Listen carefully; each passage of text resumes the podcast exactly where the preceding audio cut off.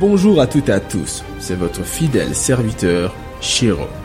Je vais vous conter un nouveau numéro d'Historia Factory. L'auteur romain Suétone.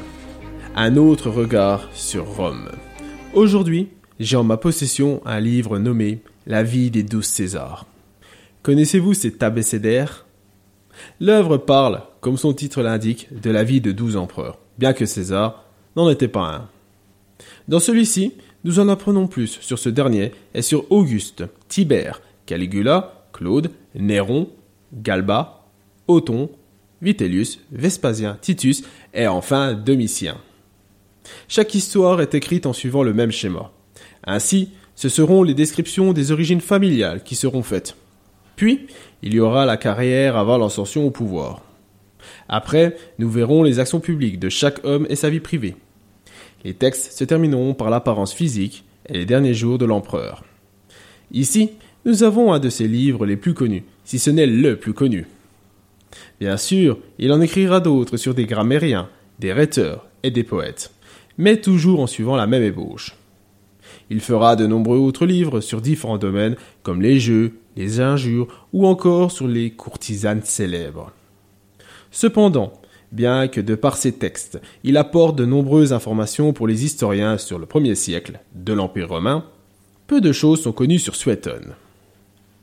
La destination de notre voyage va être un peu compliquée. En effet, nous ne savons pas exactement quand est né Suétone, nommé basiquement Caius Suetonius Tranquillus.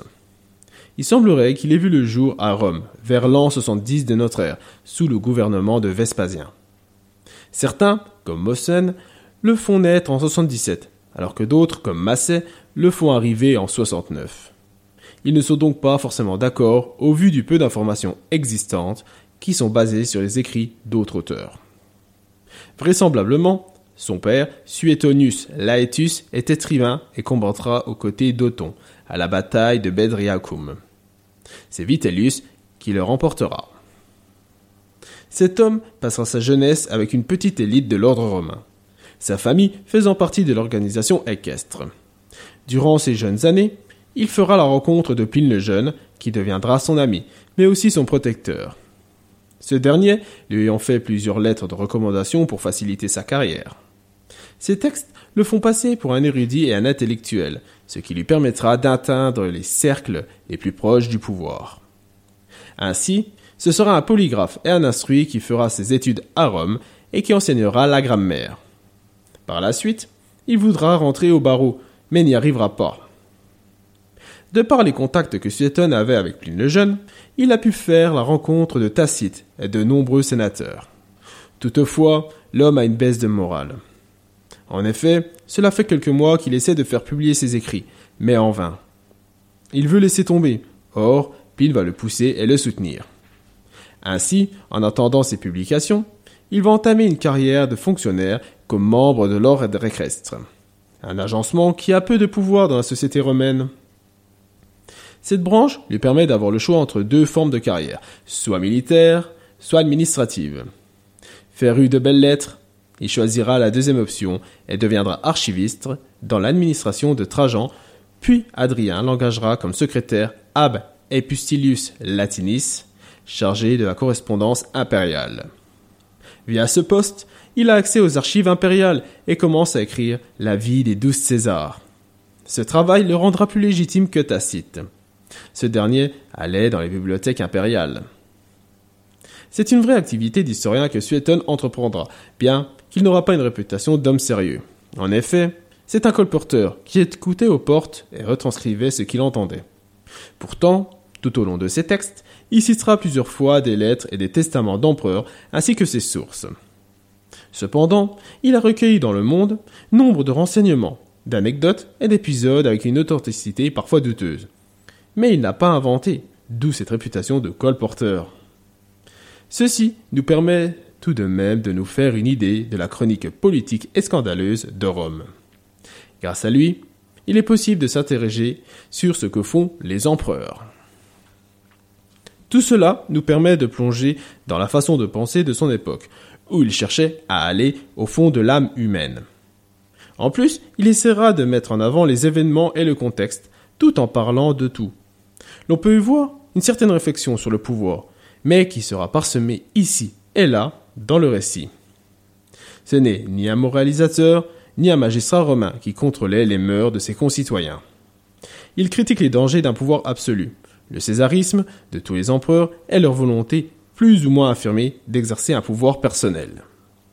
C'est en quelque sorte un intermédiaire entre la haute aristocratie et la plèbe qui dressera, sous le principat d'Adrien, un tableau des débuts de l'Empire.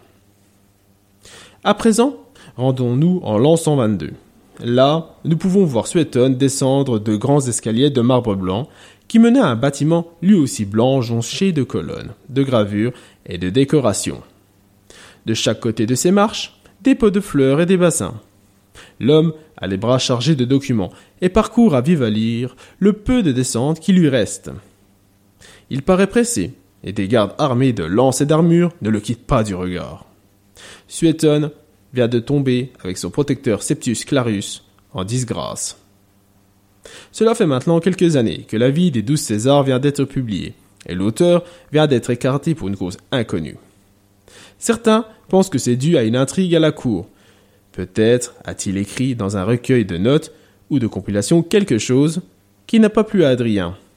Dans tous les cas, après cette décision, il n'y a plus de traces de Suétone qui a dû continuer à écrire et à enseigner jusqu'à sa mort vers l'an 141 d'après Massé. Or, un personnage nommé Tranquillus est cité dans une lettre écrite par Froton, un grammairien en 161. Cependant, d'après une nouvelle fois Massé, il n'a rien en commun avec Suétone. Vous l'aurez compris, sa date de mort est aussi inconnue et sujette à des débats. Bien que Suétone était accusé d'être un mauvais écrivain et d'avoir une vision étriquée des choses, il a travaillé avec une certaine vigueur. Ce fut, d'après les sources antiques, un auteur fécond, bien qu'un seul de ses ouvrages nous ait parvenu, La vie des douze Césars. Toutefois, d'autres fragments de ses œuvres ont pu être retrouvés. Mais comment pouvons-nous savoir ce que fut un auteur productif. Grâce à la Souda, une encyclopédie grecque de la fin du Xe siècle, dans celle-ci, il y a une longue liste d'ouvrages qui seraient attribués à Suétone, notamment des livres d'histoire. Par contre, elle ne prend pas en compte les diverses œuvres retrouvées sous forme de fragments. Il en a donc écrit peut-être plus qu'on ne le pense. Dans tous les cas, par le biais de ses œuvres, Suétone voulait étudier, en écrivant de nombreuses biographies, un homme qui avait à un moment clé une charge exceptionnelle. Pourtant, ce style était un genre mineur et pour se lancer dans ce domaine, il fallait vraiment être passionné. Il permet de parler du physique, de la psychologie et de la morale des personnages abordés. En lisant ces écrits, les historiens d'aujourd'hui peuvent travailler en nuances et l'on peut partir en immersion dans la Rome du premier siècle. Bien que Tacite lui ait fait en quelque sorte de l'ombre, les ouvrages de Suétone permettent de découvrir des détails non trouvés dans d'autres ouvrages et de compléter ce qui se sait déjà des quelques grands écrivains. Le tout dans une simplicité et une clarté qui facilite la lecture et qui sera pris pour modèle pendant le Moyen Âge par Eginhard, l'historien de Charlemagne. J'espère que vous aurez apprécié ce petit périple à la rencontre des auteurs superstitieux et qu'il vous a permis d'en apprendre plus sur Suétone. Je vous remercie de m'avoir suivi tout au long de cette histoire. Vous pouvez me retrouver sur historiafactory.fr. À bientôt, quel que soit l'endroit ou l'époque.